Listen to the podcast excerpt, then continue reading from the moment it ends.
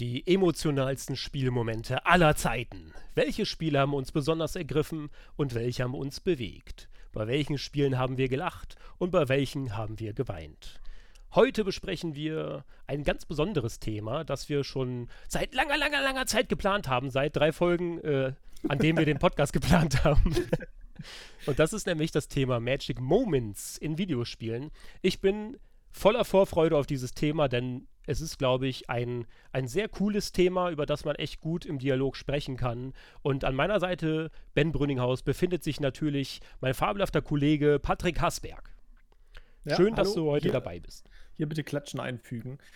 Ja, Emotionen, Ben, haben wir beide natürlich sehr, sehr viele. Wir sind sehr emotionale Menschen und deswegen ist das natürlich auch, auch wieder ein Thema, wo ich mich sehr drauf freue. Also ich fand ja auch die, die letzte Episode schon sehr, sehr spannend und man kann auch fast sagen, dass wir ein bisschen drauf aufspringen, das ein bisschen erweitern, uns aber halt, wie Ben jetzt gerade schon äh, vorgestellt hat, auf diese Magic Moments dann beziehen, fokussieren. Also diese ganz besonderen Spiele, äh, ganz besonderen Momente in Spielen, die jeder von uns wahrscheinlich schon mal hatte, aber halt an unterschiedlichen Stellen, in unterschiedlichen Spielen. Und genau, du stellst jetzt dann erstmal vor oder ähm, du erklärst jetzt erstmal, was wir uns für Fragen überlegt haben, wie wir das ein bisschen aufbauen. Und dann gehen wir, denke ich, äh, auch direkt zur Definition von, ja, was sind Magic Moments überhaupt? Genau, zumindest unsere Definition, wenn man das so sagen will. das, ist, genau. das ist der Plan für heute. Und äh, uns interessiert natürlich auch, liebe Zuhörer, was eure Magic-Momente waren. Magic Moments. Momente. Magic Momente. Deswegen auf jeden Fall äh, haben wir uns überlegt, könnt ihr uns ja natürlich ganz gern auch dann in die Kommentare bei Patreon schreiben. Patreon.com slash doublepump. Da könnt ihr dann unter dem Beitrag natürlich auch gern kommentieren und Feedback dalassen. Aber ihr könnt dann auch gerne mal hinschreiben, was eure Magic Moments waren. Interessiert uns natürlich äh, super. Äh, beziehungsweise auf jeden Fall. Und dann im Discord. Wir haben nämlich einen Play Central Discord Channel Podcast und da könnt ihr zum Beispiel auch Feedback dalassen. Und ganz wichtig, wenn euch der Podcast gefällt, natürlich auf iTunes und Spotify in die Suche Double Pump eingeben und uns dann folgen. Und dann bekommt ihr alle zwei Wochen auf jeden Fall eure neue Episode aufs Tablett serviert. Ne? Und das ist dann natürlich schon mal der Double Pump Podcast. Und dann starten wir doch gleich mal los ne, mit dem Thema Magic Moments. Also wie wir gerade schon meinten, wir müssen das natürlich heute definieren und es ist aber ganz wichtig, dass es nur unsere Definition ist. Ich meine, so ein, so ein magischer Moment, das ist jetzt erstmal so ein Schlagwort für sich und ich glaube, jeder kann sich schon darunter vorstellen, was wir damit meinen, aber schlussendlich sieht so ein Magic Moment ja auch für jeden irgendwie anders aus und jeder hat ja auch eine andere im, im äh, wie sagt man, Gefühlswelt, ein anderes Empfinden und deswegen kann das natürlich auch immer sehr stark variieren. Ne? Und ähm, ja, was ist das überhaupt für uns? Also ich, ich fange einfach mal an, Patrick, ne, was ich, ja. also was ich denke, was das für mich so ist, also einigermaßen. Also, dein dein hm. M und M. Genau. M und M. Nur nicht mit und, sondern ohne. MM quasi. Mit, mit Nüssen oder ohne? MMs. Ja, so trockene Dinger da, ne? genau, auf jeden Fall. Ja, die, die Frage ist ja, was ist das für uns? Ne? Ja. Was, was ist das für mich? Ich habe da gestern nachgedacht.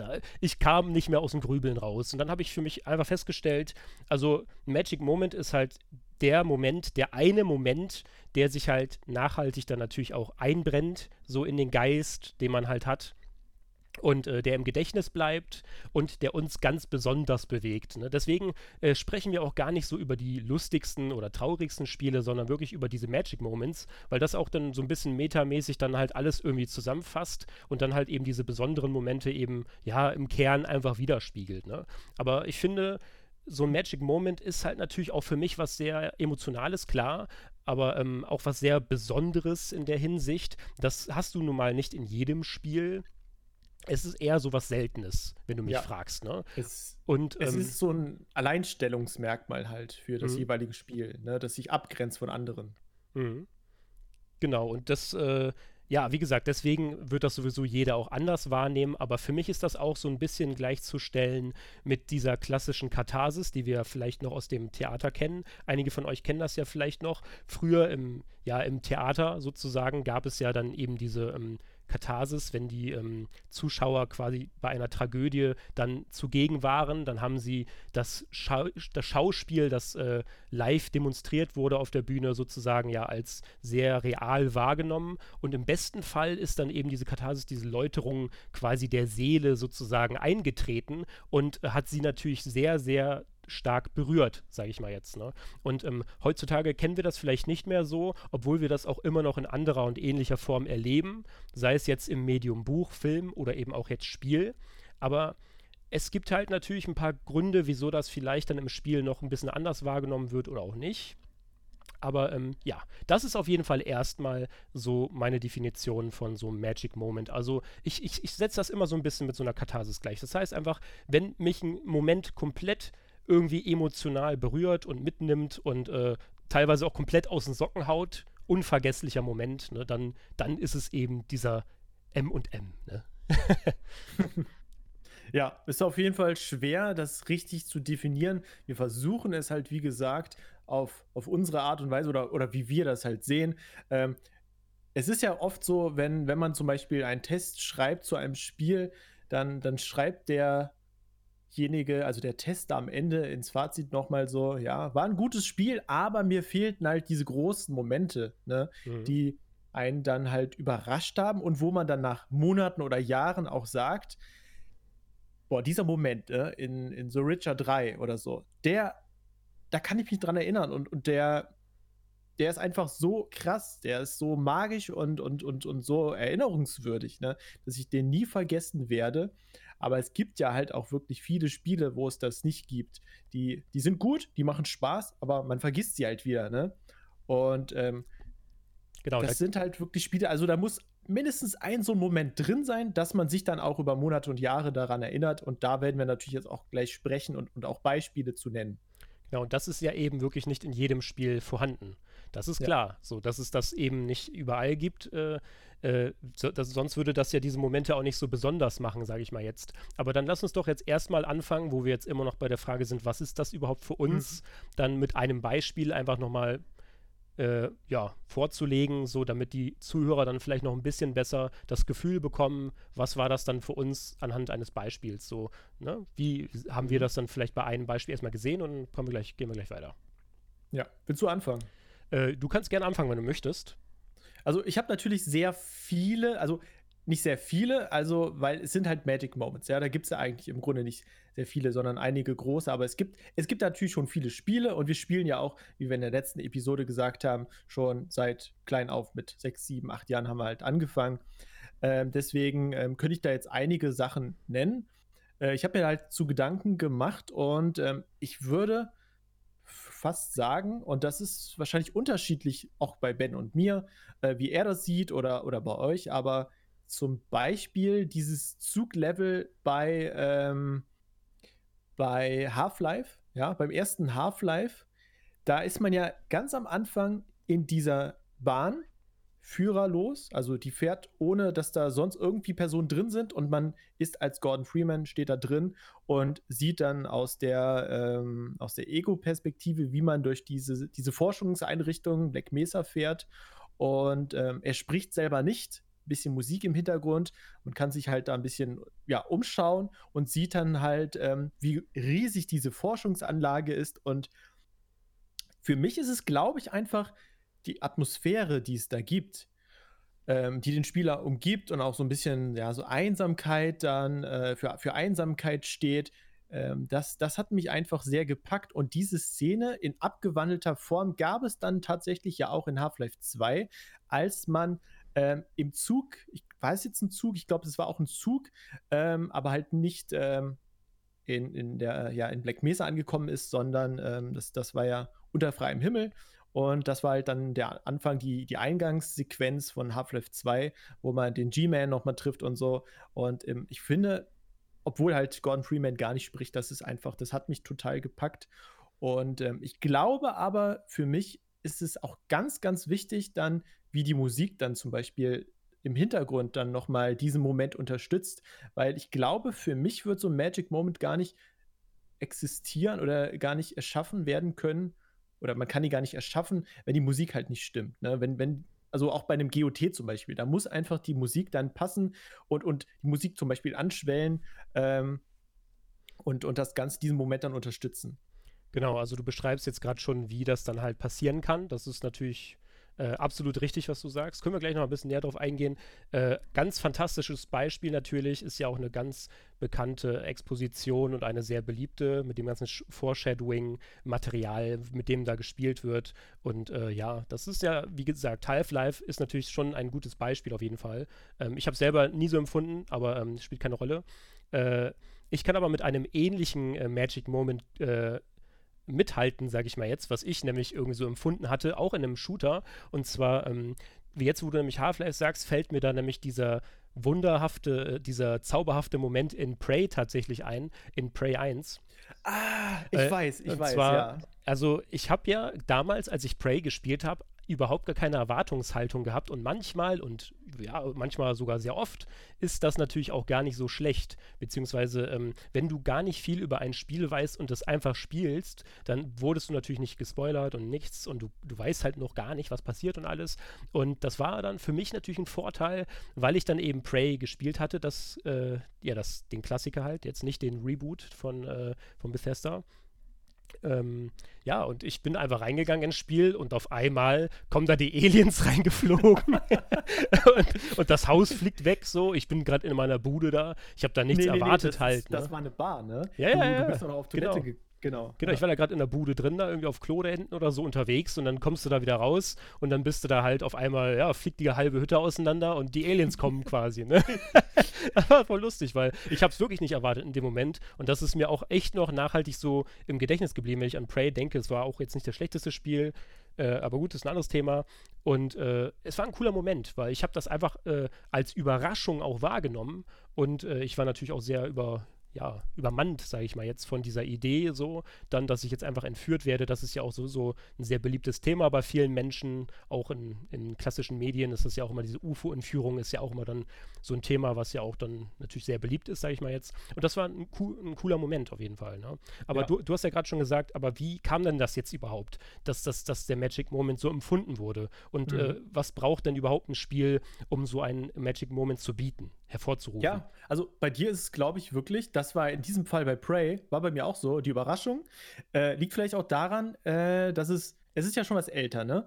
Äh, damals hat man sich ja halt auch noch nicht, wie wir auch in der letzten Episode äh, drüber gesprochen haben, noch nicht so informieren können oder es gab halt noch nicht so ja, viele YouTube-Videos und, und vielleicht auch Events, ähm, die vorab, vor dem Release dann abgehalten wurden, damit sich die Leute schon informieren konnten oder die YouTuber irgendwie schon anspielen konnten. Deswegen, du wusstest es halt nicht, was da passiert. Und dann wird einfach die ganze Bar ja, glaube ich, sogar mit in dieses Alien-Raumschiff gezogen und man läuft doch sogar später dann immer mal wieder auch durch die Bar, die dann da so, ja, verändert auf dem Kopf steht und alles Mögliche äh, mit, mit, mit, mit Schleim, Alien-Schleim und so überdeckt, ne?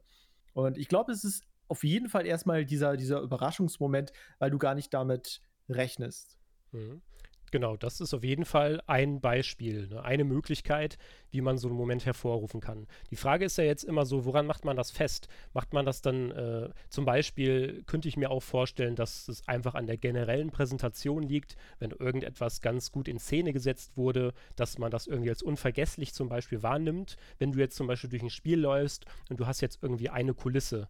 Äh, ich könnte mir ganz vorstellen, dass das in dass es einige vielleicht mal so einen Bioshock empfunden haben könnten. Dann stehst du da vielleicht irgendwo vor einem Raum und äh, du hast halt irgendwie einfach diese, diese Aussicht. Ich, also ich persönlich mache das ja manchmal auch so, dass ich dann halt ähm, äh, in Spielen einfach mal kurz innehalte und mir diese Landschaft angucke. Und ähm, ja, da kommt dann irgendwie auch alles zusammen. Ne? Das ist natürlich dann auch die Idee der Entwickler, wie die dann vielleicht das Environment ein bisschen nutzen oder generell halt diese General Presentation halt, die dann halt eben auf den Spieler wirkt, ne? weil du bist ja immer noch dann selber drin. Und mhm. da kennst du ja bestimmt auch diesen The Last of Us-Moment, wo man dann irgendwie rauskommt äh, mit, El mit Ellie und dann ist da auf einmal die Giraffe, die darüber guckt, über den Zaun oder so. Und dann sieht man halt diese im Endeffekt wunderschöne Postapokalypse und man denkt sich einfach nur, wow, das ist so schön hier. Ich habe gerade irgendwie so einen zauberhaften Moment, weil mich das irgendwie voll mitreißt gerade so, ne?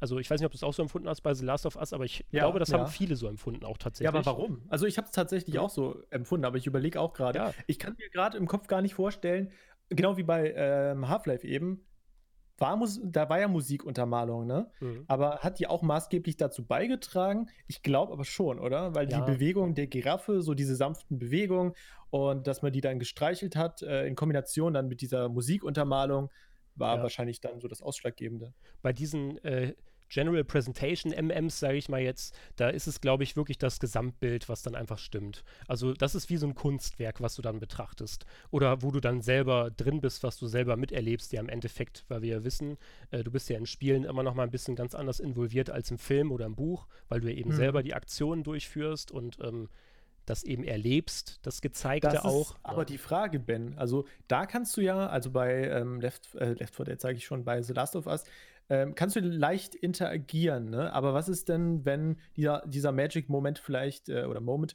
in einer Zwischensequenz dann ja. passiert? Da das, kannst du ja nicht interagieren. Ja, das hat dann natürlich wahrscheinlich auch einen anderen Grund, wieso wir das dann so empfinden. Ne? Also ich denke mal, dass wenn man jetzt zum Beispiel das auf Zwischensequenzen bezieht, dann bist du ja eher wieder so passiv einfach äh, zugegen, wie im Medium Film. Ja. Show, also quasi, dass man sich das ansieht so dieses, äh, diese gezeigte äh, Präsentation ja. sozusagen, so wie so ein Film, wie eine Montage. Ähm, aber meistens ist es doch auch so, dass wenn du dann halt eine Zwischensequenz hast, in der du dann sehr emotional bewegt bist, dann liegt das ja auch daran, dass äh, es etwas ist, was vielleicht zum Beispiel mit den Figuren zu tun hat, weil du jetzt im Laufe der Zeit, die Entwickler haben das Spiel so konzipiert, dass du im Laufe der Zeit mit den äh, Figuren warm geworden bist, sag ich mal jetzt, vertraut bist mit den Figuren mhm. oder dass du sie, sie sogar lieb gewonnen hast. Und wenn dann natürlich irgendwas passiert, dann äh, fühlst du natürlich sehr stark mit und in, in den einen oder anderen Moment kann das kann diese emotionale Bindung, die du aufgebaut hast, natürlich auch so stark sein, dass das für dich ein Magic Moment wird, weil du das eben dich komplett aus den Socken haut, wie wir vorhin schon ja, meinten, was klar. jetzt passiert. Das kann natürlich dann auch ganz stark figurenabhängig sein. Ne? Aber ähm, die Interaktion ist bestimmt auch noch mal positiv, ne, um so einen Moment hervorzurufen. Aber wenn du jetzt eine Zwischensequenz hast, ne, dann haben die, die, die Entwickler haben nochmal ganz andere Möglichkeiten, um den Magic Moment vielleicht gezielt herbeizurufen, weil sie können zum Beispiel die Kameraperspektive so machen, ähm, also eine Kamerafahrt dann so machen, du kommst gerade um die Ecke und dann steht da auf einmal äh, ja, dieses Monster oder diese Giraffe und so. Und wenn du selber steuerst, kannst du diesen Moment ja vielleicht ein bisschen kaputt machen, weil in dem Moment, wo gerade die Giraffe da den Kopf hochstreckt und die Musik anschwillt und so, guckst du weg. Ne? Mhm. Deswegen ist es, glaube ich, auch sehr wichtig. Ähm, oder halt ein Unterschied. Also manchmal ist Interaktivität gut, aber manchmal ist es dann auch gut, wenn die Entwickler das an bestimmten Stellen dann innerhalb von der Zwischensequenz selber so ein bisschen steuern, ja. genau wo du als Protagonist jetzt hinguckst und wann die Musik dann anspielt und so.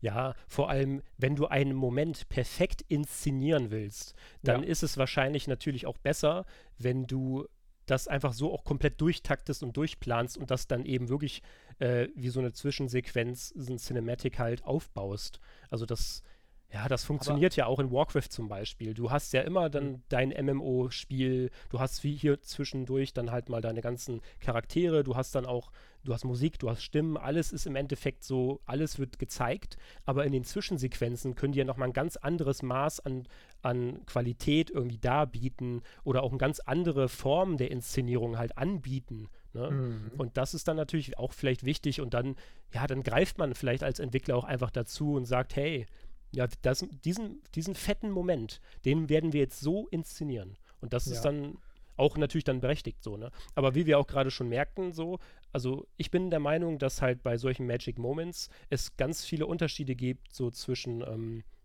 zwischen Theater oder zwischen einem Buch, einem Film und einem Spiel schlussendlich. Weil wie wir immer wissen, so in einem Buch, da liest du ja etwas, und in einem Film, da siehst du etwas und im Spiel, da lebst du ja etwas. Das ist dann halt immer noch mal diese Steigerung quasi. Und im Spiel kommt ja oftmals dann auch alles zusammen. Ne? Das ist, ja. also deswegen ist es, glaube ich, auch generell so, dass diese Magic Moments halt so, ein, so einen heftigen, nachhaltigen Effekt haben, worüber wir ja gleich noch sprechen. Ne? Ja.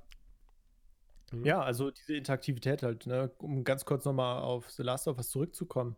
Da ist es, glaube ich, ja wirklich eine Kombination aus Zwischensequenz, aber auch Interaktivität. Ich glaube, du kannst ja auf die Giraffe zugehen, aber die Kamera wird, glaube ich, so ein bisschen mitgelenkt, so dass du halt immer zum richtigen äh, Bildausschnitt guckst, quasi. Ne? Mhm. Und äh, weil du eben Bioshock erwähnt hast, das war für mich auch tatsächlich, ist mir jetzt gerade so wieder eingefallen, Magic Moment, als du von dem Leuchtturm dann in diesem Fahrstuhl nach unten fährst, nach Rapture, und dann siehst du erstmal nur schwarz und es wird ja, glaube ich, dir ein bisschen was erklärt von, von diesem Gründer von, von der Unterwasserstadt und dann siehst du auf einmal ähm, die Unterwasserstadt selbst, ne? also dieses Meer und ich glaube, da ist ein riesiger Wal, der dann da vorbeischwimmt, weißt du? Ah, okay. Mhm. Ähm, das ist vielleicht auch dieser also das ist wieder diese Kombination aus, aus Überraschung, aber auch ja, vielleicht überraschender ähm, Schauplatzwechsel, wie bei Prey. Du, du spielst ja erstmal auf der Erde bis in so einer ähm, Bar und dann bist du auf einmal in einem Alien-Raumschiff ja, im, im, ja, im Weltraum und bei Bioshock halt auch erstmal über dem Meer, bist ja irgendwie mit dem Flugzeug abgestürzt und dann bist du auf einmal an einem dystopischen Ort unter Wasser, also einer Unterwasserstadt, was es ja so in dieser Form eigentlich gar nicht gibt oder was der Protagonist so gar nicht kannte. Ne? Mhm. Also dieser Schauplatzwechsel, dieser überraschende, wenn du gar nicht weißt, so krass, da kommt jetzt noch ein Areal oder kommt ein Areal, das ganz anders ist oder du kannst auf einmal von, von der Erde zum Mond fliegen und den Mond dann noch als ganzes Level dann äh, bereisen. Ne? Das ist so ein bisschen, glaube ich, auch noch wichtig. Ja, das, also wie gesagt, man, also man merkt schon, es gibt halt wahrscheinlich auch ganz unterschiedliche Formen, so, ne? Dann, mhm. ja, das ist dann halt auch natürlich immer ganz stark spielerabhängig, so würde ich mal einfach mal sagen. Das sind dann vielleicht so ein paar ausschlaggebende Kriterien. Es gibt natürlich viele so und äh, ja, muss vielleicht auch jeder dann schlussendlich wieder für sich selber definieren die, die Gameplay-Elemente und alles, die einzelnen, die jetzt da zusammenführen und die dann diesen Moment irgendwie hervortriggern, die sind ja dann auch wiederum alle mehr, mal weniger entscheidend. Aber im Endeffekt dann ist es auch dann schlussendlich natürlich sehr stark dann spielerabhängig, was funktioniert und was nicht. Ne? Ja. ja. Ja, und so ist es halt. Ne? Äh, die Frage ist ja jetzt erstmal, was ich erstmal gerne besprechen würde, äh, was, was können so Magic Moments dann überhaupt mit einem anstellen? Was können sie mit einem machen? Wenn du sowas erlebst, was passiert dann eigentlich? Das ist vielleicht so erstmal noch so eine wichtige Frage, die man sich stellen könnte, weil ja. warum bleibt uns das eigentlich so krass im Gedächtnis? Das ist ja die also, Frage. Ne? Erst einmal vielleicht körperlich. Was machen die mit einem körperlich? Natürlich Gänsehaut zum Beispiel, was ja eine sehr sehr starke Reaktion von, von einem selbst, vom Körper ist. Ne? Äh, also ich habe es jetzt nicht so oft, dass ich zum Beispiel einen Horrorfilm gucke oder halt ein Spiel spiele und dann kriege ich Gänsehaut. Äh, aber ganz, ganz selten halt passiert das auch mal bei einem Spiel. Und wenn das passiert, dann würde ich schon sagen, das ist auf jeden Fall ein ganz besonderer Moment, äh, dass das passiert. Und ansonsten, äh, was machen diese Magic Moments dann mit einem äh, ja, emotional ähm, warum berühren sie einen emotional halt. Bei The Last of Us ist dann zum Beispiel mit Sarah, die ja ganz am Anfang, ich darf sagen, nicht, ne, wir, wir, dürfen nicht spoilern und jeder hat es wahrscheinlich schon gespielt, die ganz am Anfang ja dann stirbt. Äh, das ist halt immer äh, ein gezielter Magic Moment von den Entwicklern, weil klar, Verlust, überraschter Verlust und gerade von, von einem Kind äh, oder überhaupt Kinder spielen da, da, immer eine große Rolle, um dann so, so große Gefühle hervorzurufen. Ähm, genau, auf jeden Fall Emotionen. Ja. Was, was gibt es sonst noch? Ja, nee, ich weiß nur sagen, The Last of Us ist natürlich ein sehr gutes Beispiel, weil ja. ich denke mal, wer diesen äh, The Last of Us-Moment nicht als überraschenden Verlust wahrgenommen hat, äh, weil man ja selber auch eben in der kurzen Zeit, äh, die, die man geboten bekommen hat äh, von Naughty Dog, da war man ja nun mal auch eben quasi ähm, als Kind unterwegs. So, ne? als kleines Mädchen tollt ja, man da ja. umher und dann passiert das alles und dann hatte man ja auch schon so ein bisschen dann halt, ähm, ja, ganz schnell eben so eine kleine Bindung zu ihr aufgebaut, weil sie war ja auch eben so ein, ja, so ein Kind halt, das man lieb haben muss im Endeffekt ein und sowas. kleines Kind, genau. genau. Und es ist natürlich ein Tabuthema, immer noch teilweise, dass Kinder in Computerspielen oder in Videospielen sterben oder dass die Entwickler die sterben lassen. Ähm, deswegen gibt es ja zum Beispiel in vielen Spielen auch immer noch keine Kinder, zum Beispiel in GTA 5, ja, da gibt es keine Kinder, die man jetzt äh, umfahren kann oder so. Das ist ja auch wieder ein eigenes Thema. Äh, aber man hätte halt nicht bei The Last of Us damit gerechnet, dass dieses Kind, zu dem man, wie du gesagt hast, eine Bindung schon früh aufbaut, dass es wirklich sterben kann. Ja, und das wiederum schlussendlich ist ja dann auch zu so einer Art Langzeiterinnerung geworden, was ich auch ähm, denke, was jetzt zum Beispiel Magic Moments dann eben mit einem machen können, diese, diese Langzeiterinnerungen schaffen, diese unvergesslichen Momente schaffen, die dann halt auch nachhaltig noch im Geist bleiben und über die wir ja jetzt heute noch äh, diskutieren können im Endeffekt, die wir, dass wir als Beispiel aufführen können. Das ist ja dann auch wieder so faszinierend, dass das überhaupt so diese, diese Kraft hat, sozusagen, diese Stärke, dass das halt sozusagen, ja, eine uns im Kopf, im Geist halt so heftig eingebrannt wurde, dass wir das nie wieder vergessen. Das finde ja. ich heftig bei solchen Magic Moments. Und das, da will ich jetzt natürlich ganz kurz auch nochmal auf meinen All-Time Favorite Magic Moment zu sprechen kommen. Also, also man muss sich das ungefähr so vorstellen, damit du es auch mal verstehst, Patrick, ne? Weil du hast mhm. es ja, mhm. glaube ich, nicht gespielt. Aber wenn du jetzt als, wenn du jetzt zum Beispiel so ähm, als Jugendlicher oder so 11, 12 bist, und das habe ich auch in der, bewusst in der äh, letzten Episode dann nicht angesprochen, weil ich das gerne heute erzählen wollte. Wenn du jetzt zum Beispiel äh, relativ unerfahren noch bist oder relativ ähm, frei von irgendwelchen, ja, wie sagt man, Erfahrungen im Leben eben. Ne? Einflüssen, äußeren Einflüssen. Genau, genau. Äh, dann kann natürlich etwas erstmalig Gesehenes eine sehr hohe Auswirkung auf einen haben, sag ich mal jetzt. Ne? Ja. Bei mir war das zum Beispiel der Moment in Final Fantasy VII, den ja auch jeder eigentlich kennt, am Ende der ersten CD irgendwann grob geschätzt. Da war es ja dann so weit gekommen, nachdem man irgendwie 20 Stunden oder so, ich weiß gar nicht, nee, das, so lange war es gleich 10 Stunden, vielleicht 15, aber wir haben uns ja früher unendlich viel Zeit gelassen, deswegen waren das bestimmt schon 20 Stunden äh, Spielzeit aufgebaut hat mit der Aerith, ne? Und ähm, Cloud, und das war ja sowieso auch immer dann so ganz cool gemacht, weil Cloud aus Final Fantasy VII und Aerith, Aerith, die haben ja beide dann so ein bisschen irgendwie, ja, ich will jetzt nicht sagen, so ein Verhältnis man hätte sich ja immer gewünscht, dass man sie shippen könnte oder so, aber dazu kam es ja nie. Und dann war ja auch noch tiefer immer im, an Bord. Aber ähm, auf jeden Fall hat man halt gemerkt, dass dann halt dieses, ja, diese, ob das jetzt eine Freundschaft war, ob das irgendwie ein bisschen was mehr war oder so. Die Entwickler von äh, Square Enix haben das richtig schön transportiert, dass man halt, wie wir es ja vorhin schon erzählt haben, mit allen Charakteren und dann natürlich Cloud und Aerith, ähm, Aerith, äh, denn diese Verbindung aufgebaut hat und dass dann halt der Antagonist Sephiroth sie am Ende dann der ersten CD quasi aus dem Spiel genommen hat, in einem unfassbar emotionalen Moment, das ja komplett einen komplett aus den Socken gerissen hat, weil, wie du ja vorhin schon gesagt hast, manchmal spielt ja auch Musik eine, eine große Rolle und dieses Aerith-Theme, also Thema, äh, Theme, das hat dann auch natürlich dazu beigetragen, das kann man sich heute noch anhören, klingt immer noch wunderschön und das haben die halt so perfekt inszeniert, dass die Klinge sie dann durchstößt, wenn das Lied losgeht und all so eine Scheiße. Also das ist halt so hochgradig emotional gewesen, dass man das dann halt so nie wieder vergessen hat. Und das Gute hm. war halt bei mir damals auch, dass das das erste Mal war, dass ich mit dem Thema, ich sage jetzt mal Verlust oder Tod oder sowas in, Ver in Verbindung gebracht wurde. Davor habe ich sowas ja noch gar nicht erlebt. Das war also das erste Mal in einem Videospiel, wo ich echt Bock auf die Charaktere hatte, wo ich echt das echt cool fand, so mit den ganzen äh, hin und her und Techniken, die man da so auswählen konnte. Man war also richtig drin, so in den Charakteren, sage ich mal jetzt, so in den Köpfen, ne? Und ja, dann, dann, wurde, dann wurde dir das genommen. Ne? Ja. Und das ist halt dieser, dieser nachhaltige Verlust, den man dann empfunden hat. Du bekommst sie dann auch nicht mehr wieder in den, in den letzten 80 Stunden. Ich habe es, glaube ich, 100 Stunden damals gespielt, bis ich dann irgendwann mal das Ding abgeschlossen habe. Und du hast ja vier CDs gehabt und am Ende der ersten CD, was ja eigentlich dann halt im ersten Quartal ist sozusagen, im ersten Viertel, wird sie ja rausgenommen. Und dann bist du halt komplett äh, musst damit komplett klarkommen für den Rest des Spiels. Und du denkst dir natürlich aber auch im Real Life, ey, was haben die gerade mit mir gemacht? So, ne?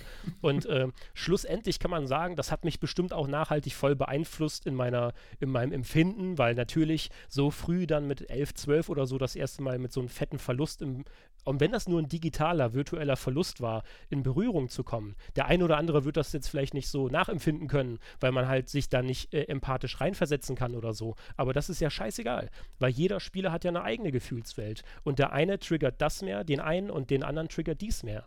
Und das ist halt, ähm, das ist halt dieses große Momente-Phänomen, dieses Unvergessliche, so dieses Langzeitmäßige. Und äh, schlussendlich, was kannst du mit einem machen? Es kann natürlich auch sich aufs ganze Leben auswirken. Ne? Es kann dich auch in deinem Charakter maßgeblich prägen. Und was dann? Dann hat dich irgendwie ein, das Medium Videospiel hat dich so sehr beeinflusst, dass du vielleicht sogar dein, dein ganzes Leben danach ausrichtest oder so, um das jetzt mal weiter zu spinnen bis zu Ende so, ne? Also es ja. ist unfassbar faszinierend, was so, ein, was so ein überragender Magic Moment mit einem machen kann. Ne? Ja. ja. also das Thema Tod oder Verlust ist halt ja auch eigentlich so das größte Thema, was du in einem Medium überhaupt dann abfrühstücken kannst, sage ich jetzt mal so, ne? Wenn mhm. du dann gute, glaubwürdige Charaktere, wie es halt jetzt bei dir in dem Fall war, hast, ne? Und dann ist es wahrscheinlich so das dankbarste äh, Thema für einen Entwickler, um äh, so einen Moment dann versuchen zu, kre äh, zu kreieren. Wenn natürlich die äh, Charaktere hölzern sind und man ja, sich nicht mit denen identifizieren kann oder die sind halt nicht lebensecht geschrieben oder so, dann äh, ist das Ganze natürlich schwierig. Aber genau wie bei The Last of Us halt war es ja auch wieder Verlust so, ne? Mhm. Und ähm, aber inwiefern ähm, denkst du denn, hat dich das dann vielleicht geprägt oder stärker gemacht oder dass du vielleicht auch eine andere Sicht auf die Dinge oder, oder das Leben dann hast, ja. weil du warst ja wirklich sehr jung. Genau, das ist ja immer so das, äh, das Ding. Also im Endeffekt so sagt man ja immer, wenn Mensch, wenn ein Mensch regelmäßig mit dem Thema dann Tod in Verbindung gebracht wird oder konfrontiert wird, dann mit der Zeit, dann kann es natürlich sein, dass du entweder komplett abgestumpft wirst oder auf der anderen Seite wirst du ja stärker. Wie du weißt, alles, was irgendwie negativ auf einen niederprasselt, kann natürlich auch dazu führen, dass ein Mensch im Charakter stärker wird. Also vielleicht müssen dann einige Leute zwangsweise irgendwie auch seinen Charakter, sag ich mal jetzt, ähm, oder im Charakter einfach irgendwie weiter vorankommen, weil sie das eben sonst gar nicht vernünftig verarbeiten oder irgendwie, du weißt, was ich meine, dieses, äh, das Negative ist ja nicht immer nur negativ und schlecht, sondern es hat ja auch einen positiven Effekt. Weil wenn du ja. dann nochmal mit dem Tod in Verbindung gebracht wirst oder konfrontiert wirst, dann kannst du damit vielleicht ein bisschen besser umgehen. So. Genau. Oder es reißt dich nicht mehr komplett aus den Socken raus. So zum Beispiel, das ist ja ein ganz klassisches Beispiel, was jeder vielleicht irgendwann mal erleben wird, ist, wenn die Großeltern sterben und man hat vorher noch nie äh, mit dem Thema sich auseinandergesetzt, dann ist es wirklich wahrscheinlich für, den meist, für die meisten Menschen wirklich komplett herzzerreißend und der an, ein oder andere verliert auch den Boden unter den Füßen. Und das ist, glaube ich, auch sehr schwer für Leute da wieder rauszukommen, wenn die dann sehr spät das erste Mal diesen Boden verlieren.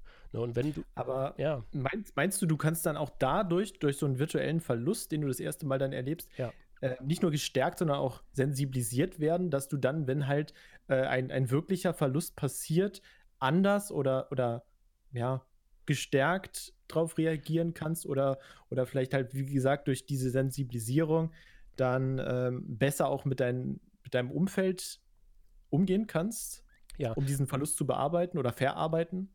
Also, wie wir gerade schon äh, angesprochen haben, und ich bin ja wirklich der persönlichen Meinung, dass, also, wie du, du hast ja gerade gesagt, das ist ja virtuell. Man könnte sagen, es ist alles virtuell und digital, aber das stimmt ja gar nicht. So, und das ist halt auch das Wichtige, wieso wir gerade schon über diese Katharsis gesprochen haben.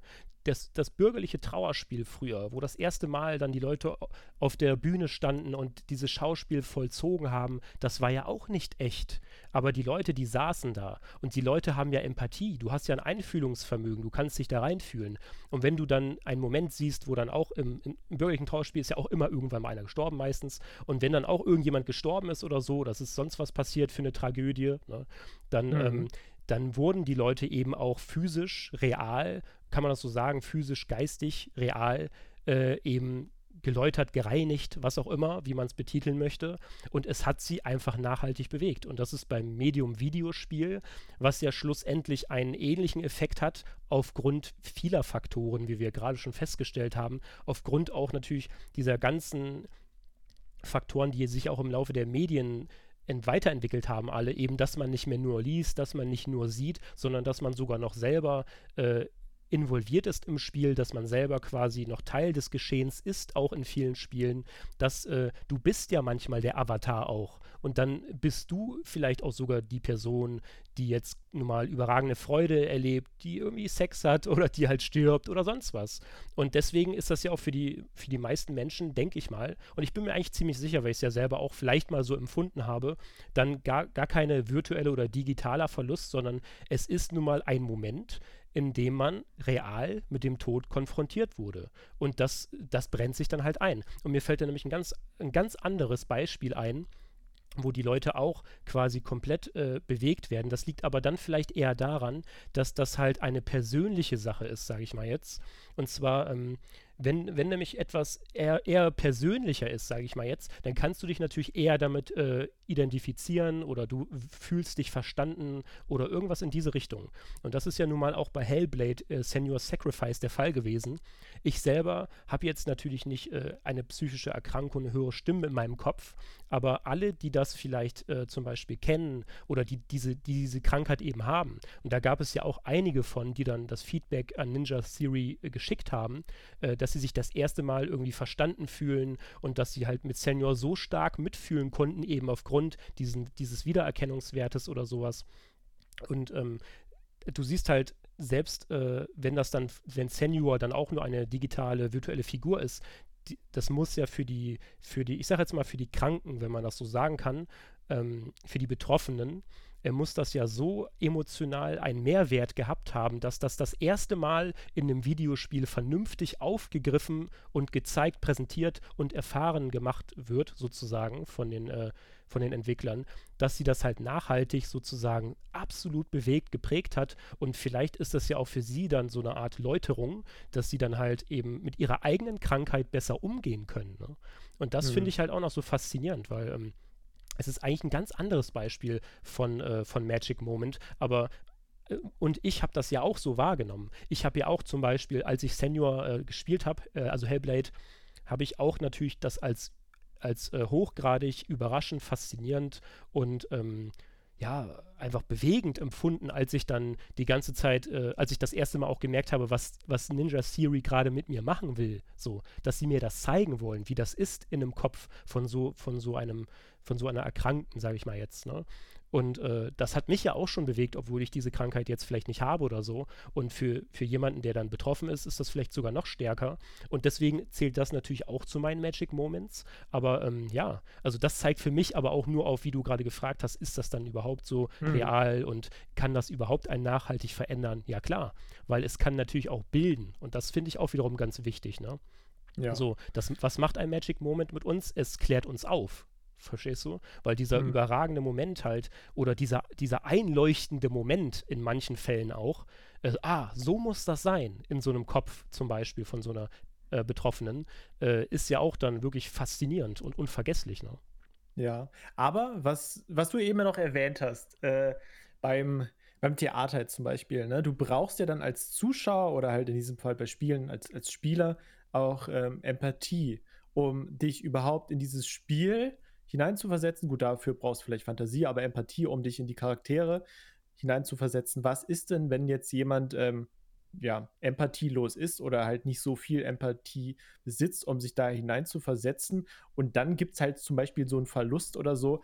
Ähm, dann gibt es ja wahrscheinlich für solche empathielosen Menschen, sage ich jetzt mal, viel weniger Ma Magic Moments, die halt auf diese charakterlichen äh, Bezüge dann anspielen, oder? Ja, also durchaus vorstellbar, ne? dass dann, äh, wenn du zum Beispiel, es gibt ja diesen äh, einen äh, Moment, der ja auch als emotionalster Moment aller Zeiten gilt für viele, ist ja nun mal in The Walking Dead, in diesem Spiel gewesen von Telltale, als der mhm. Lee stirbt und ja. Äh, die Michonne dann quasi dann halt mit diesen, ja, ihren, was sagt man, Vorbild, ihr Mentor sozusagen hat sterben sehen und du kannst nichts dagegen machen. Clementine. Ja, genau. Klar, das Clementine. Schon, hast du ja. gesagt. genau. Äh, das ist ja auch dann vielleicht so ein Beispiel, wenn du dich da gar nicht hineinversetzen kannst in die Kleine und du gar nicht das vielleicht ansatzweise auch nur vielleicht fühlst, wie sie sich gerade fühlen könnte, dann glaube ich, kannst du diesen magischen Moment nicht so erleben, wie sie oder wie es die Entwickler eben geplant haben für dich sozusagen. Also ein gewisses Maß an Empathie sollte man vielleicht schon haben, ne? aber das haben aber, ja die meisten Menschen normalerweise. Genau, ne? genau aber du musst halt auch ein bisschen open-minded sein. So, ja? Du bist ein bisschen offen natürlich, ähm, was ich immer so sage und was ich selbst auch immer versuche, auf die Spiele zugehen. Und du musst dich halt dann auch so ein bisschen reinsaugen lassen. Du darfst nicht irgendwie mit einem ja, mit einem Vorurteil, sage ich jetzt, oder mit einer bestimmten Grundeinstellung in dieses Spiel reingehen, ähm, damit ähm, dieses, also du musst das Spiel auf dich wirken lassen. Ne? Wenn du halt dann jetzt in Final Fantasy so reingehst, so, ja, hm, ist ja nur ein Spiel und ja, finde ich jetzt nicht so interessant, ich wollte es jetzt mal schnell spielen und so, dann funktioniert das ja nicht. Genau wie halt bei Walking Dead zum Beispiel oder bei anderen Spielen. Also es kommt natürlich dann auch oft auf den, auf den Spieler selber an, dass er sich dann auf diesen Moment einlässt, beziehungsweise diesen Magic Moment dann in die Seele reinlässt von sich. Ne? Ja, absolut. Also das, das gehört dazu dann. Ne? Also, du kannst halt auch vor allem ja nicht erwarten, dass dann irgendwie ein Magic Moment kommt, sondern das ist ja aber generell dann bei Videospielen so, dass du ja. das halt, das, das Spiel als Produkt, wenn man das mal so als Produkt wahrnehmen will oder als Kunst, äh, du hast, du siehst zum Beispiel jetzt ein Videospiel als Kunst und du musst halt dir sagen, dieses, dieses Stück Kunst kann ich jetzt einfach quasi versuchen, in mich aufzusaugen und entweder das, was der Künstler ausdrücken will, äh, erreicht mich oder eben nicht. Und wenn es dich erreicht, dann ist es ja schön. Aber das, das meinte ich vorhin ja auch noch von wegen, dass es natürlich auch äh, in vielen Fällen hochgradig persönlich ist, äh, weil jeder Mensch hat ja auch eben immer einen, einen eigenen We ähm, Lebensweg. Ne? Und ähm, der Lebensweg ist ja auch immer unterschiedlich. Und äh, wie das Beispiel mit Senior gibt es dann vielleicht auch den einen oder anderen, der dies oder das mehr erlebt hat. Äh, ganz schwierige Themen vielleicht, die auch dann, mit denen man gar nicht konfrontiert werden möchte oder so. Da muss man ja das vielleicht stimmt, dann auch klar. aufpassen. Ne? So Gewalt, mhm. ich sage jetzt einfach mal als Stichwort Gewalt, die will ich jetzt gar nicht sehen gerade. Ne? Und dann äh, ist das vielleicht auch zu heftig für mich oder so. Aber ja, gut, ne? so, so ist aber, es. Halt. Aber du kannst es ja trotzdem steuern, so, weil, also äh, zum Teil kannst du es steuern, wie so ein Spiel dann auf dich wirkt, weil mich stört das oft, wenn ich so einen Kommentar bei Facebook, bei YouTube oder so lese, ähm, Leute, die ähm, dann gleich Spiel A oder Spiel B verteufeln und so, ähm, dann denke ich immer so, lass dich doch mal auf das Spiel ein, vielleicht direkt von Anfang an. Also vielleicht haben die direkt so eine Blockade im Kopf, bevor sie anfangen. Ne? Ja. Und ich glaube, das ist als Spieler wichtig, dass du halt sehr offen und frei und so an so ein Spiel rangehst, das halt, wie ich ja eben meinte, auf dich wirken lässt, ohne Vorurteile. Und dann kann das ja auch noch mal ganz anders funktionieren, ähm, als wenn du dann halt so von vornherein eine bestimmte Vorstellung hast und äh, vielleicht dann auch irgendwie schon negativ auf das Spiel ja. eingestellt bist. Ne? Das ist ja der klassische Fall und gut, dass du das auch noch mal so erwähnst, weil wie mache ich mir denn ein Magic Moment eigentlich kaputt? Ja, eben genau so, indem du das quasi von vornherein ablehnst, indem du dich verschließt und dem Medium oder der Kunst gegenüber gar nicht offen bist. So, das hast du natürlich gut gesagt und auch schön, dass du es noch anführst, weil das können wir ja jetzt vielleicht auch den Zuhörern mal noch mit auf den Weg geben. Lasst euch auf die Spiele ein, versucht alles in euch aufzusaugen. Das Problem ist natürlich immer, es ist nicht immer einfach, ein Spiel ähm, also die Entwickler, die wollen ja immer, dass die Spieler ein Spiel so spielen, wie sie es gern hätten. Und das ist natürlich nicht immer möglich, weil der Spieler hat seinen eigenen Kopf. Ne? Und äh, klar, manchmal äh, spielen sie es dann so, wie sie es gerne hätten und manchmal eben auch nicht. Aber schlussendlich äh, muss man dem Ganzen natürlich eine Chance geben. Und auch wenn man das Spiel nicht so spielt, wie das Entwickler gerne hätte, kann es ja trotzdem sein, dass du zum Beispiel mit deinen Kumpels im Multiplayer, du hast jetzt irgendwie so einen, so einen digitalen Spielplatz, wie ich es ja oftmals äh, betitel, so eben irgendein Spiel, wo du dich ja, mit deinen Kumpels. Genau. Rollenspiel. Genau, wo du dich mit deinen Kumpels triffst und ein bisschen rumblödelst oder sonst was machst, ein bisschen Spaß hast oder so. Da kann ja auch dann so unter euch im sozialen Bereich kann ja auch dann ein ganz fantastischer Magic Moment entstehen oder so. Ne? So sehr hast du noch nie gelacht oder ja, geweint. Das stimmt, ja. klar. Ähm, ich weiß nicht, äh, an welcher Stelle wir das jetzt genau sagen wollten. Wir wollten ja auch über Grafik noch mal kurz sprechen. Kann ich das an dem Punkt jetzt mal reinbringen? Ja, und, äh, und zwar, wir wollten ja noch über erzwungene Magic Moments sprechen, vielleicht da ein bisschen in Verbindung, weil, ähm, ja. Ne? Okay, okay, dann machen wir das an der Stelle, genau. Genau. Mhm. Wir, wir hätten jetzt noch die Frage, ob ein äh, Spiel überhaupt diese besonderen Momente, diese Magic Moments braucht und ob Entwickler es darauf auch anlegen. Oder ja. muss man es halt, äh, äh muss man es halt als Entwickler darauf anlegen, dass man diese Spiele dann, äh, diese Momente im Spiel hat, dass das Spiel vielleicht besser wird oder dass die Leute halt, halt dann darüber mehr reden auf dem Pausenhof oder im Büro und sagen, hey, äh, das, das war so ein besonderer Moment, musst du auch mal ausprobieren. Ja. Ja, das ist natürlich eine gute Frage. Ne? Vielleicht willst du erstmal deine Gedanken dazu äußern. Genau, also äh, wir sind uns, glaube ich, einig oder ziemlich sicher, dass es natürlich Spiele gibt, die haben halt nicht diese Momente. Ne? Aber das heißt nicht, dass sie schlecht sind. Mhm. Aber ähm, ich glaube, ein Spiel braucht halt diese Momente nicht und kann trotzdem gut sein. Zum Beispiel, wenn die Gameplay-Mechaniken gut sind. Es, es macht einfach Spaß. Es ist ja zum Beispiel ein Ego-Shooter, ähm, der sie einfach sehr gut spielt, sehr flüssig, schöne Grafik. Und ähm, das sind jetzt aber keine, ja, weißt du, das spielt sie alles so auf einem Niveau aber es gibt keine großen Momente, wo du jetzt sagst, boah, dieser Antagonist, das war jetzt krass, mhm. gegen den zu kämpfen. Oder diese eine Stelle, wo du da das in die Luft sprengen musstest, da erinnere ich mich drei Jahre später immer noch dran. Ja. Weißt du, was ich meine? Ja, also ich glaube auch, dass das so ist, dass man das nicht immer planen kann. Also du kannst vor allem nicht immer wissen, wie wir ja gerade schon herausgefunden haben, dass, äh, dass du zum Beispiel das und das in deinem Leben erlebt hast, dass sich das so triggert zum Beispiel. Oder du kannst auch nicht planen, äh, dass, dass etwas so so immersiv wahrgenommen wird, sage ich mal jetzt, dass das halt unvergesslich für dich bleibt so.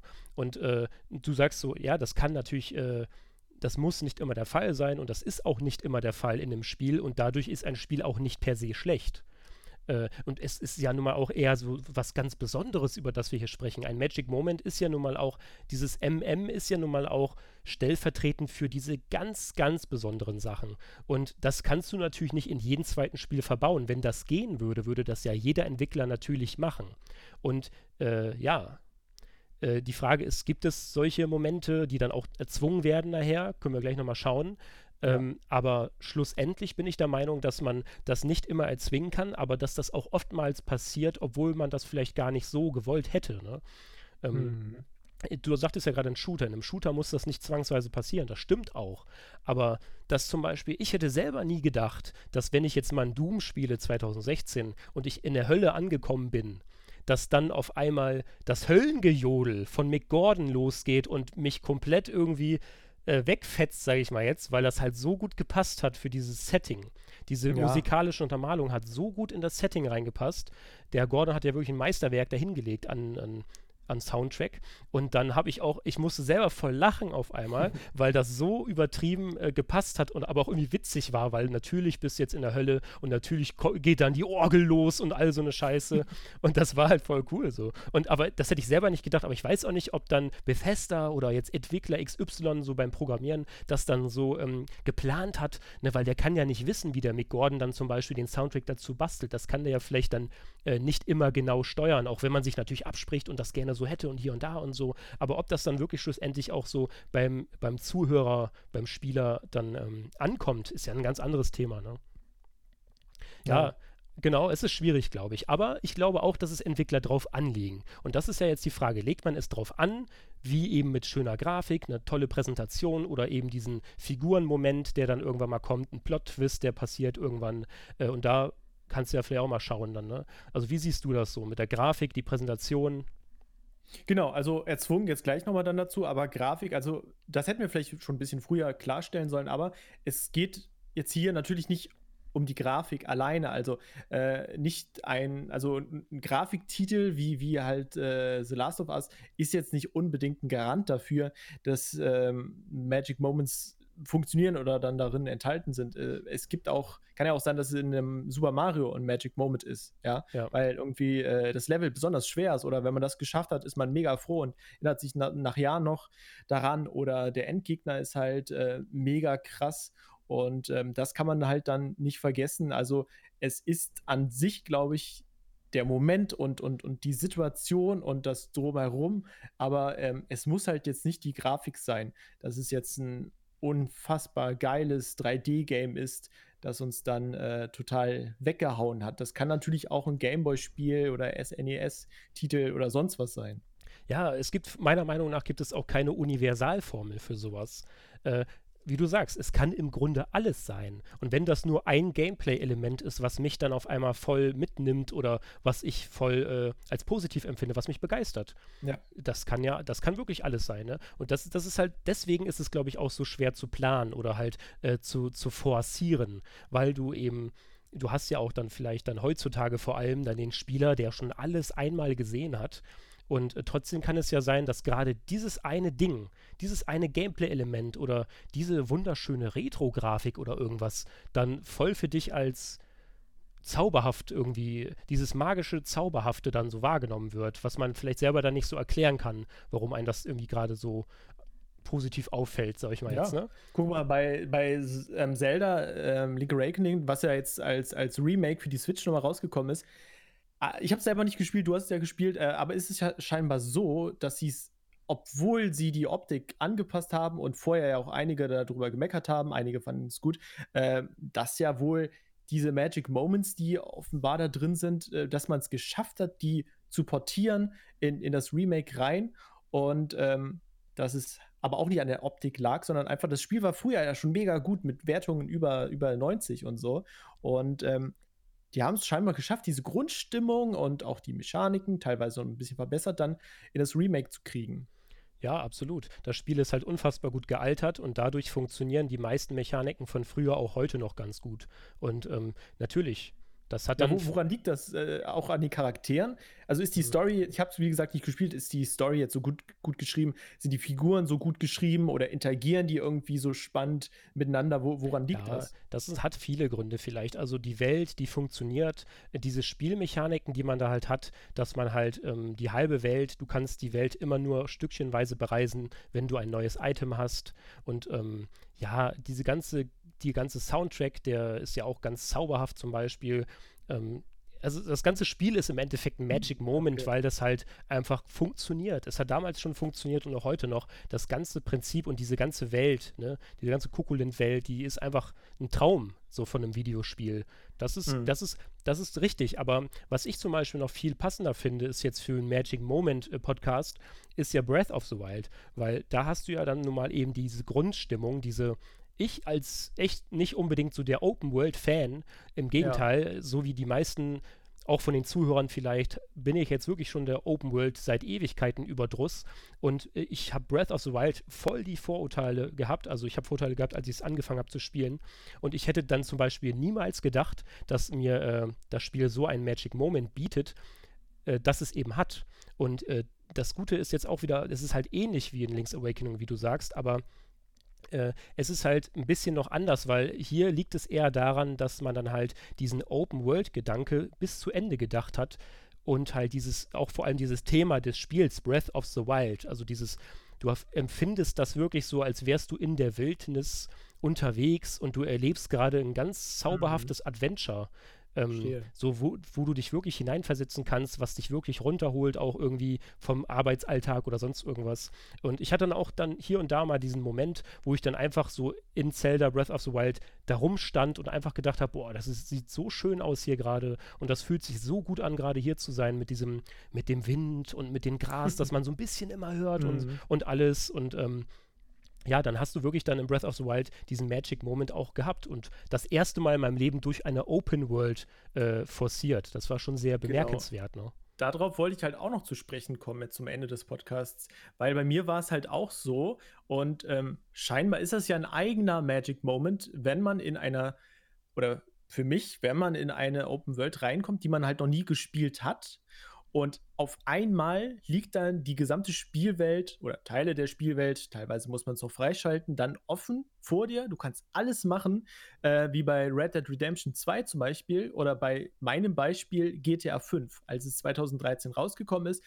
Ähm, erstmal ja für Xbox 360 und dann und, und für PS3 habe ich es auf der PS3 gespielt. Und für mich war bei jedem GTA-Teil dann immer der Moment, der besonderste, wenn ich das erste Mal in die Spielwelt reingekommen bin und vielleicht die ein, zwei Missionen gemacht habe, um dann endlich die Spielwelt frei zu haben, frei vor mir liegen zu haben. Und dann so die ersten Momente, wenn, wenn du durch die Stadt fährst und du kennst die Gameplay-Mechaniken noch nicht, du weißt noch nicht, äh, was erwartet dich, äh, was, was hat Rockstar da eingebaut. Ähm, ich, ich weiß noch, ich bin dann halt durch die Stadt so ein bisschen gefahren. Äh, irgendwann kennt man ja aus der GTA-Reihe, GTA stand dann da ähm, eine Frau, die ihre Dienste angeboten hat äh, im körperlichen Sinne. Ich glaube, du weißt, was ich meine, mhm. ne? Die habe ich dann mitgenommen, die ist halt eingestiegen und dann sind wir halt irgendwie auf diesen Berg gefahren, wo dieses Teleskop steht oder dieses, dieses ähm, Dings da Institut und ähm, irgendwie bin ich dann da ausgestiegen, sie auch und ähm, dann hat die mich da zusammengeschlagen, dann lag ich da so und dann ist sie so weggelaufen und es ist, es ist ein total absurder Moment, der in GTA wahrscheinlich auch tausendmal am Tag jedem passiert, aber ähm, es ist einfach so dieser erste Moment, was, was du dann da erlebt hast. Und ähm, auch wenn es für andere vielleicht nichts Besonderes ist, für mich war es was Besonderes, was ich nicht vergessen werde, weil man halt das erste Mal in dieser Open World da unterwegs war und auch diese unfassbar vielen Möglichkeiten, die halt GTA bietet, dann so nach und nach auch ja, bewusst wird, was, was da alles auf einen zukommt. Das, das war halt richtig krass. Und ich glaube, das ist halt so ein eigener Magic Moment, der in sehr vielen, sehr großen Open Worlds, wie halt bei Zelda, mhm. Red Dead 2, GTA 5 und so, ähm, ja, funktioniert. Ja, sehr, sehr gut funktioniert. Klar, selbst wenn ich, äh, ich habe ja auch schon in dem äh, Spiele der Kindheit Podcast gesagt, dass ich jetzt nicht mehr so nachhaltig der große GTA-Fan bin, aber selbst ich muss anerkennen, dass in GTA 3, als ich das erste Mal dann in diese 3D Open World irgendwie einfach da durchlaufen konnte und machen konnte, was ich wollte, dass das halt diesen Open World-Effekt äh, diesen magischen Effekt dann schon hatte, weil man eben das machen konnte, was man will. Aber das ist ja das ist ja generell dieses Open-World-Phänomen, was ja auch dann Mhm. sich dann so entwickelt hat und warum das überhaupt irgendwann mal zu einem, äh, ja, Marketing-Floskel irgendwann mal verkommen ist. Das ist ja noch wiederum ein eigenes Thema, Open Worlds, aber klar, also Genau. eine Open World kann vom Grundprinzip natürlich an sich schon mal ein Magic Moment für sich sein. So sage ich Ja. mal jetzt, ne? weil, weil das eben dieses, dieses, die Grundidee eben einfach äh, darbietet. Ne? Ähm, ja, Also, ja, be bevor wir zu den erzwungenen Magic Moments ja noch kommen, das wollten wir jetzt ja gleich noch machen. Also, wir haben noch zwei Sachen, die wir auf jeden Fall besprechen wollten mit euch. Ähm, aber ich würde mit dir gerne jetzt schon mal so halb abschließend mal zusammenfassen, was gibt es jetzt vielleicht für Gründe, wo, wie ein Magic Moment entstehen kann oder wodurch, weil wir es ja eben teilweise genannt haben. Also, ich glaube, zu großen Teilen ist es tatsächlich dieser Überraschungseffekt, halt auch bei der Open World, weil auf einmal stehst du da und dann, du weißt nicht, was auf dich einprasselt, aber da kommt ganz, ganz viel. Und das ist einfach dann dieser Moment auch, auch bei Prey oder Bioshock, dass dann halt die, dieser riesige Schauplatz vor dir liegt oder unterschiedliche Schauplätze, die du, die du nicht kennst. Dann denke ich halt, dass Musik wirklich sehr, sehr maßgeblich dafür verantwortlich ist, dass besondere Momente entstehen. Die ähm, Charakterentstehung oder was es halt dann da für, äh, ja, also gut geschriebene Charaktere sind, sehr, sehr wichtig, finde ich. Und ähm, natürlich, dass insgesamt die Story gut geschrieben ist. Was, was meinst Ja. du noch? Und natürlich der, der persönliche Faktor ist ganz, ganz stark maßgeblich, finde ich eben, weil, wie wir es gerade erklärt haben, ist das nun mal wichtig, was du schon äh, zuvor in deiner Emotionalität erlebst, erlebt hast und äh, wo du gerade, auf was für einem emotionalen Level du dich gerade befindest. Vielleicht bist du gerade irgendwie komplett am Ende deiner Kräfte, weil du gerade irgendwas Schlimmes erlebt hast. Dann kann es ja auch vielleicht sein, dass ein Spiel dich wieder hochzieht oder noch weiter runterreißt, je nachdem, wie sehr du dich dann darauf eingelassen hast oder sowas. Und generell halt ähm, wer du einfach bist und was du für ein Mensch bist. Ich glaube, dass das wiederum natürlich auch dazu beiträgt, äh, wie man einen Magic Moment äh, wahrnimmt und was eigentlich ein Magic Moment für einen bedeutet. Ja, Mhm. aber ansonsten hast du es, glaube ich, schon ganz gut zusammengefasst, nur dass ich halt die Musik noch mehr erweitern würde zu der generellen ähm, Audioatmosphäre. Weil Ja. natürlich, wie gesagt, in Breath of the Wild war das ja absolut auch das Gras, was mich bewegt hat oder der Wind, das Windhauchen und alles. Also Ja, die Soundkulisse komplett. Klar, das äh, oder auch die grafische Präsentation schlussendlich, ne? So wenn man das, wenn das jetzt auch dann in einem Cinematic gut aufgearbeitet wurde und so, viele Sachen tragen natürlich dazu bei, ja. Genau, also die Grafik, wir haben es ja eben gesagt, Grafik muss nicht dafür verantwortlich sein oder ist nicht immer äh, ein, ein, ein Faktor, aber kann natürlich auch ein unterstützender Faktor sein, weil wenn du da jetzt irgendwie über äh, die Mauer steigst und den Hügel hochgehst und dann guckst du in dieses riesige Tal und dann kommt noch die Musik dazu. Ähm, und, und das Ganze sieht halt optisch auch mega gut aus, ne? Ja. auf, auf einem großen Fernseher oder so, dann ähm, ist das natürlich auch noch etwas, was da mit reinspielt. Ja, oder wenn man jetzt zum Beispiel ein Retro-Fan sein würde und der hat jetzt, der Fan hat jetzt zum Beispiel dann einen Magic Moment, weil er irgendwie etwas sieht, oh, das sieht ja genauso aus wie auf dem Game Boy, also Nostalgie zum Beispiel, könnte ja vielleicht auch eine Rolle spielen, um einen Magic Moment hervorzurufen. Es gibt wahrscheinlich sehr, sehr viele Gründe, warum eben dieser eine überragende Moment zustande kommt. Schlussendlich sind das auch nur ein paar Perspektiven, ein paar Herangehensweisen, da gibt es viele. Und sei es nur schlussendlich ein Gefühl, was in einem einfach mal getriggert wird. Und da will ich noch ganz kurz das Mass Effect-Beispiel ansprechen, weil in Mass Effect 3 hast du nämlich irgendwann eine Szene, wo du dann halt im Endeffekt Abschied von deiner Crew nimmst. Und das ist auch zum Beispiel sehr äh, sehr stark gewesen, dieses Gefühl, dieses, also du hast so viel auf einmal dann gefühlt, ne? Diese, diese, diese Freundschaft, diese äh, Brüderlichkeit, dieser Zusammenhalt. Und du hast das alles irgendwann nochmal gespürt, sozusagen, weil du ja dann halt eben am Ende von Mass Effect 3 Abschied von dieser Crew nimmst, die dich über, sag ich mal, ungefähr 100 Stunden über die drei Teile verteilt auch eben begleitet hat. Und das hat ja auch BioWare gut inszeniert mit Musik und mit dem Moment generell, dass man sich von jeder Figur einmal eben verabschiedet sozusagen. Dieses Gefühl des Abschieds sozusagen, ne, dass er nicht unbedingt mit Verlust äh, gleichzusetzen ist, sondern eben wirklich ein Abschied. Mhm. Das war es, meine Freunde, wir sehen uns nicht mehr wieder und sowas. Äh, schlussendlich können es dann auch einzelne Gefühle sein, die dann einfach transportiert werden in einem Spiel und schon hat man einen magischen Moment. Ne? Also dieser zeitliche Faktor für die Charakterbindung ist dann natürlich auch wieder maßgeblich mitentscheidend. Ähm, also bei The Last of Us, was wir ja eingangs erwähnt hatten mit Sarah, dieser Verlust, da hatten wir sie ja kurz kennengelernt und gespielt. Das haben die aber von Naughty Dog so gut gemacht, dass es funktioniert hat. Aber oft ist es halt dann auch dieser Zeit, zeitliche Faktor, auch wie bei einem Richer 3 oder so, dass du sehr lange, sehr viel mit den Figuren immer wieder interagierst und halt dann diese Bindung aufbaust. Damit also das ist dann vielleicht ein Magic Moment, der, der viel Arbeit erfordert, auch von den Entwicklern, ne? dass man sich wirklich an die ähm, Charaktere bindet und, und wenn der dann stirbt oder muss ja gar nicht der Tod sein, sondern wenn mit dem irgendwas hm. Besonderes passiert, zum Beispiel in Richard, wenn man mit ähm, ja, mit ähm, Triss zum Beispiel dann äh, den Beischlaf vollzieht, so, ne? Auch das ist ja, ja, du lachst, aber das ist ja auch ein, also für mich war es auch ein Magic Moment, äh, weil gerade, und da wollten wir auch noch mal in dem Podcast in einer eigenen Episode drüber sprechen, ähm, ja, Liebesbeziehungen in, in Videospielen sind ja auch was ganz Besonderes, weil nicht nur Verlust ist ein großes Thema, sondern natürlich Liebe ist wahrscheinlich sogar ja, gleichbedeutend mit Verlust vom, vom Gefühl, von der Stärke her. Ja, und das ist ja wiederum dieses, deswegen ist ja auch dieses Magic Moments so eine Art Metathema. Es können so viele verschiedene Gefühle da einspielen und das, das, das tut es ja schlussendlich auch. Das passiert ja auch, so wie du sagst. All diese Sachen, all, alles, was einen irgendwie mal bewegen könnte oder ja, worüber man nachdenkt, nachhaltig und alles. Also das, dieses große Ganze halt, was ein Videospiel mit einem machen kann. Das ist für mich dann auch vielleicht so dieses Magic Moment Gedanke, ne? also dass man ja, mhm. dass man einfach auch das so wahrnimmt, so so als realen Sachgegenstand, sage ich mal, als als als, als reales etwas, ne? so dieses ja. Videospielerlebnis sozusagen. Vielleicht ist ein so kann man es vielleicht dann auch teilweise sehen. Vielleicht ist ein Videospiel wie halt ein Richard 3 oder für dich Final Fantasy oder so auch einfach insgesamt ein Magic Moment. Ne? Um, um das dann mal so zu sehen mit einer anderen Perspektive vielleicht nochmal. Das gesamte Spiel ist halt für, für bestimmte Spieler äh, ja ein Kunstwerk, ein geschlossenes Kunstwerk in sich und ein besonderer Moment über 100 Stunden halt dann. Ja, du, also das könnte man jetzt zum Beispiel auf das Zelda-Beispiel äh, echt gut anwenden, weil du hast ja diesen Open World, also diesen, dieses, diese wilde Wildnis im Endeffekt, also dieses, ne, dieses, äh, dieses, die lebendige Wildnis, sage ich mal jetzt, das fühlst du die ganze Zeit in Breath of the Wild. Und das ist wirklich ein All-Time äh, Magic Moment im Endeffekt, ne? Das, ja. das, ist, das ist schon richtig, ja.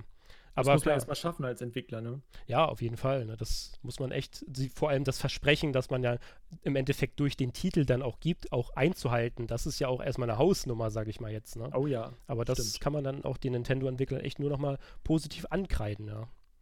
Naja. naja, genau. Ich würde mal sagen, wir gehen weiter und zwar ja, willst du? Ja, jetzt, wie gesagt, haben wir jetzt auch nicht mehr viel. Ich würde das jetzt eigentlich auch schon fast zum Ende bringen.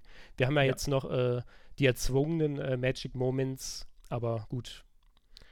Ist, ist nicht die, die Frage jetzt, ne? ob wir jetzt äh, da nochmal drauf eingehen wollen, ausführlich. Hm. Ja, man kann es ja kurz anreißen. Also, äh, wie, wie wir ja auch eingangs und, und insgesamt in der ganzen Episode jetzt schon gesagt haben, versuchen Entwickler und Publisher natürlich auch diese Momente zu kreieren, weil ähm, die ja auch vielleicht als Marketingzweck so ein bisschen dienen, äh, weil die Leute, die also durch Mundpropaganda das dann weitertragen, zum Beispiel halt auf dem Schulhof, dass die Leute dann darüber reden, sagen, hey, der Moment XY, der war ja richtig krass.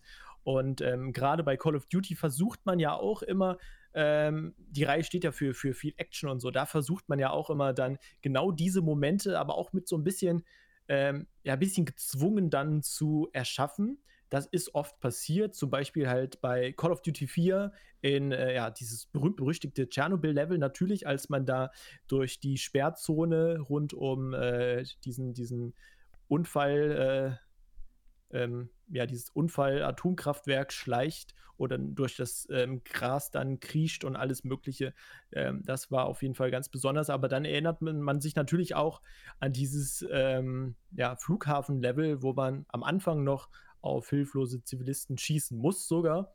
Und selbst heute berichten halt noch viele Medien dann immer wieder oder, oder nehmen das als Beispiel ähm, für die Call of Duty-Reihe, dass es halt dieses Level gab, was vielleicht jetzt nicht positives Marketing war, aber es gibt eigentlich ja kein negatives Marketing. Insofern war es halt für Activision sehr gut als Publisher. Ähm, und dann gibt es natürlich auch noch, ähm, in GTA 5 gab es ja auch eine Folterszene und auch die war negativ von, von den Schlagzeilen her, aber trotzdem haben auch selbst die ganz großen Medien, also jetzt nicht die Fachmagazine, wie GameStar und so darüber berichtet, ähm, dass, dass es wohl sehr brutal sei.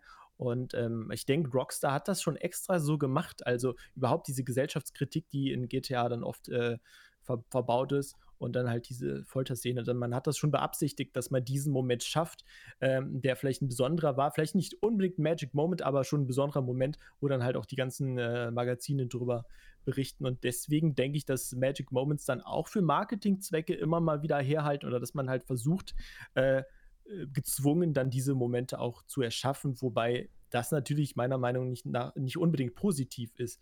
Denn äh, es sollten ja, es sollten halt besondere Momente sein, die anders entstehen, vielleicht halt durch diese Option, die wir eben genannt haben, aber dann nicht unbedingt, damit sich das Spiel besser verkauft.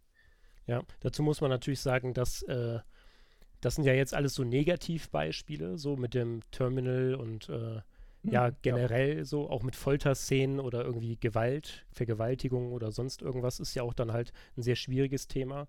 Ähm, ja, aber ich finde, äh, ich glaube, gerade bei, bei der Call of Duty-Marke kann man das vielleicht ganz gut nachvollziehen, weil die haben ja nun mal immer ganz schön auf die Kacke gehauen, so mit ihrer ja. Präsentation. Mit der General Presentation war das ja immer so, äh, es war immer ein bisschen so over the top. Und over, die, die ja, wollten und das immer auch, mehr ne? sein. Und ja. aber warum wollte man das und warum will man das? Weil die wissen auch, dass es funktioniert. Das hat, das ist eingeschlagen wie eine Bombe, so die ersten Teile und man macht dann immer mehr, man macht mehr und dann irgendwann mal äh, dann willst du vielleicht dem, dem Spieler dann den nächsten Moment irgendwie bieten, den nächsten unvergesslichen Moment. Und dann stellst du den dahin vor, vor Zivilisten und knall, lässt die quasi dann alle erschießen vom Spieler. Und dann ist es vielleicht, das ist jetzt dann natürlich immer so, ja, Magic Moments, also das, diese erzwungenen Magic Moments, das können ja nicht nur dann diese Negativbeispiele sein, aber ich finde, in dem Beispiel kann man das ganz gut nachvollziehen, weil es, es wirkte einfach so deplatziert irgendwie. Dass, dass es halt wirklich so ein rüberkommt. Ja, es, als wäre es halt schockieren angelegt. Genau, ne? es, es soll einfach überraschen, es soll schockieren und ja. wir wollen euch triggern, aber, aber hallo. Und das haben wir ja auch jetzt kennengelernt in den letzten Jahren, wie wir das einigermaßen hinbekommen. Und dann, ja, ich glaube schon, dass das auch dann erzwungen war. Ein erzwungenes auf die Kacke hauen, erzwungenes äh, Überraschungsmoment einfach erzeugen und das ist dann natürlich auch schlussendlich negativ zu sehen, weil man kann ja vielleicht auch dann in die Kacke hauen. Das kannst du aber auch mit positiven Sachen machen, vielleicht, wenn du irgendwas übertreibst, ne? Klar. Ja, aber bei, bei der Call of Duty-Reihe sehe seh ich das halt negativ, weil sie haben diesen eigenen Zwang, sie müssen halt immer noch mehr auf die Kacke hauen. Es muss immer noch krasser werden und, und irgendwann ist halt gut, so bei Vergewaltigung. Das ist, ich weiß, das ist ein eigenes Thema, aber da hört es dann bei vielen auch auf oder wenn halt Kinder sterben, ähm, der gute Geschmack, sage ich jetzt mal in Anführungsstrichen, hört halt dann an, an, diesen Stellen auf.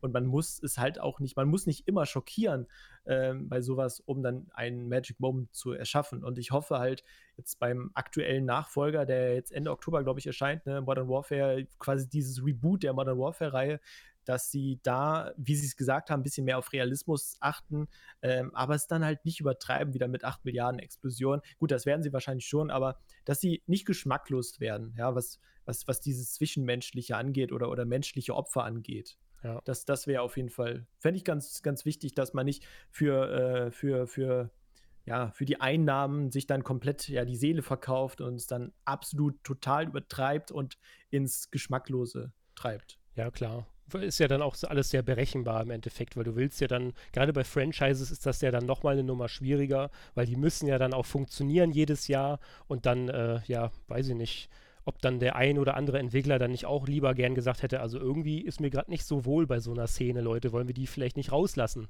oder so, ja. ne? Also hätte es vielleicht beim Indie-Spiel nicht gegeben. Aber gut, äh, wie gesagt, das ist jetzt ein ganz schwieriges Thema so, aber ich glaube schon, dass es halt auch dann äh, in, in, Hinsicht auf Marketingzwecke dann auch vielleicht sowas gibt dann. Ne?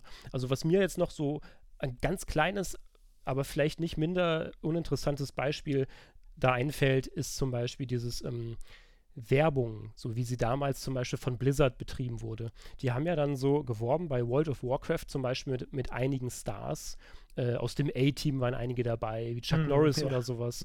Und ja. ähm, da habe ich mir auch so ein bisschen dann so, so gedacht, so, ja, irgendwie ist das so ganz komisch, so, als, als, als würde man vielleicht so ein bisschen so diesen magischen Moment her, her, äh, hervorrufen wollen bei dem Kunden. Ja, wenn ihr World of Warcraft spielt, dann könnte es vielleicht auch sein, dass ihr diesen Stars über den Weg lauft. Und das wäre doch ein cooler Moment, oder nicht? So, ist jetzt vielleicht auch nur ein Gedanke und nur ein kleines Beispiel oder so, aber ich denke schon auch, dass halt dieses, dass diese over-the-top Magic Moments, sage ich mal jetzt auch für Marketing natürlich nicht uninteressant sind, so, weil man könnte ja sonst was suggerieren. Ob das jetzt passiert oder nicht, ist ja eine andere Frage. Die meisten ähm, Publisher oder Entwickler würden jetzt ihre fetten Plot-Twists oder sowas natürlich nicht so gerne preisgeben vielleicht, weil dann passiert das nun mal nicht im Spieler. Aber es gibt ja andere Wege, irgendwas Magisches zu suggerieren. Und das ist vielleicht ja etwas wie, hey, wenn ihr unser Spiel spielt, könnte es ja sein, dass ihr mit eurem Lieblingsstar zusammenspielt. Wäre das nicht krass? So, und das ist ja vielleicht dann auch, ja, das ist dann vielleicht ein Magic Moment einfach fürs Marketing heruntergebrochen oder so, ne? Was ich schade ja. finden würde, wenn's, wenn man das so macht oder praktiziert, weil, ja, und ob es jetzt jemand so macht oder nicht, könnte man analysieren, könnte man mal so dahinstehen.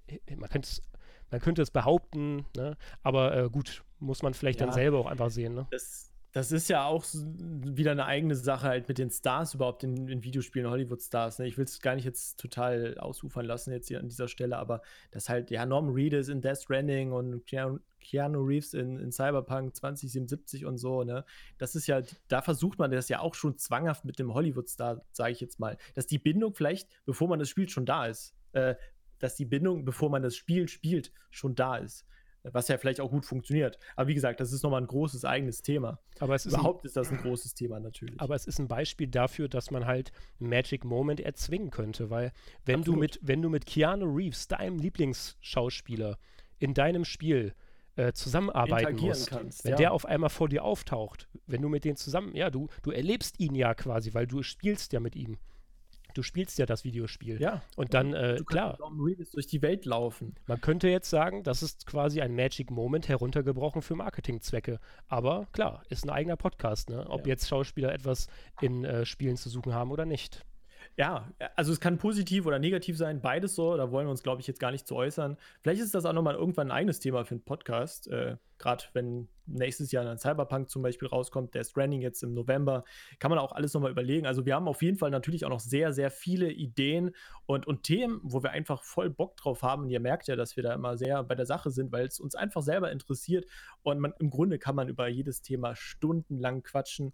Aber ja, ich meine, wir sind auch noch jung, wir können noch viele Podcast-Episoden gucken, die natürlich auf den verschiedenen Plattformen dann verfügbar sind. Und wo, das wird Ben euch jetzt nochmal zusammenfassen. genau, wie wir an, eingangs schon erwähnt haben, sind wir natürlich auf Patreon unterwegs. Da könnt ihr uns natürlich ähm, auch gerne mal dann reelles Feedback dalassen unter den einzelnen Episoden und hier natürlich auch gerade, welcher Magic Moment für euch dann vielleicht am interessantesten war oder euch am meisten bewegt hat und diese Fragen, die wir gestellt haben, ob das vielleicht maßgeblich euer Leben auch wirklich beeinflusst hat, wäre natürlich interessant für uns.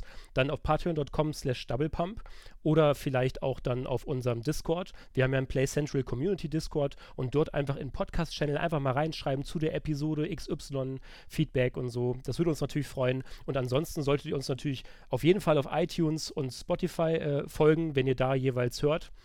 Weil da bekommt ihr immer ganz einfach dann jede Woche die neueste Episode serviert und könnt euch die einfach runterladen oder anhören direkt äh, online. Ja, und ansonsten sind wir natürlich auch noch auf Soundcloud unterwegs und freuen uns auch über Feedback auf playcentral.de. Dort haben wir natürlich auch immer eine News vorbereitet, wo wir dann den Podcast mit euch teilen und da könnt ihr natürlich auch ganz gerne einfach kommentieren. Also haut in die Tasten, wir freuen uns auf jeden Fall und wir hoffen, dass euch dieser Podcast heute gefallen hat. Uns hat es auf jeden Fall wie immer sehr viel Spaß gemacht, zu philosophieren und herum zu argumentieren und ein bisschen einfach die Gedanken auch mal schweifen zu lassen. Und vielleicht könnt ihr uns folgen, vielleicht auch nicht, aber das könnt ihr ja uns immer noch mitteilen dann. Also ich verabschiede mich an dieser Stelle. Vielen lieben Dank, auch an Patrick.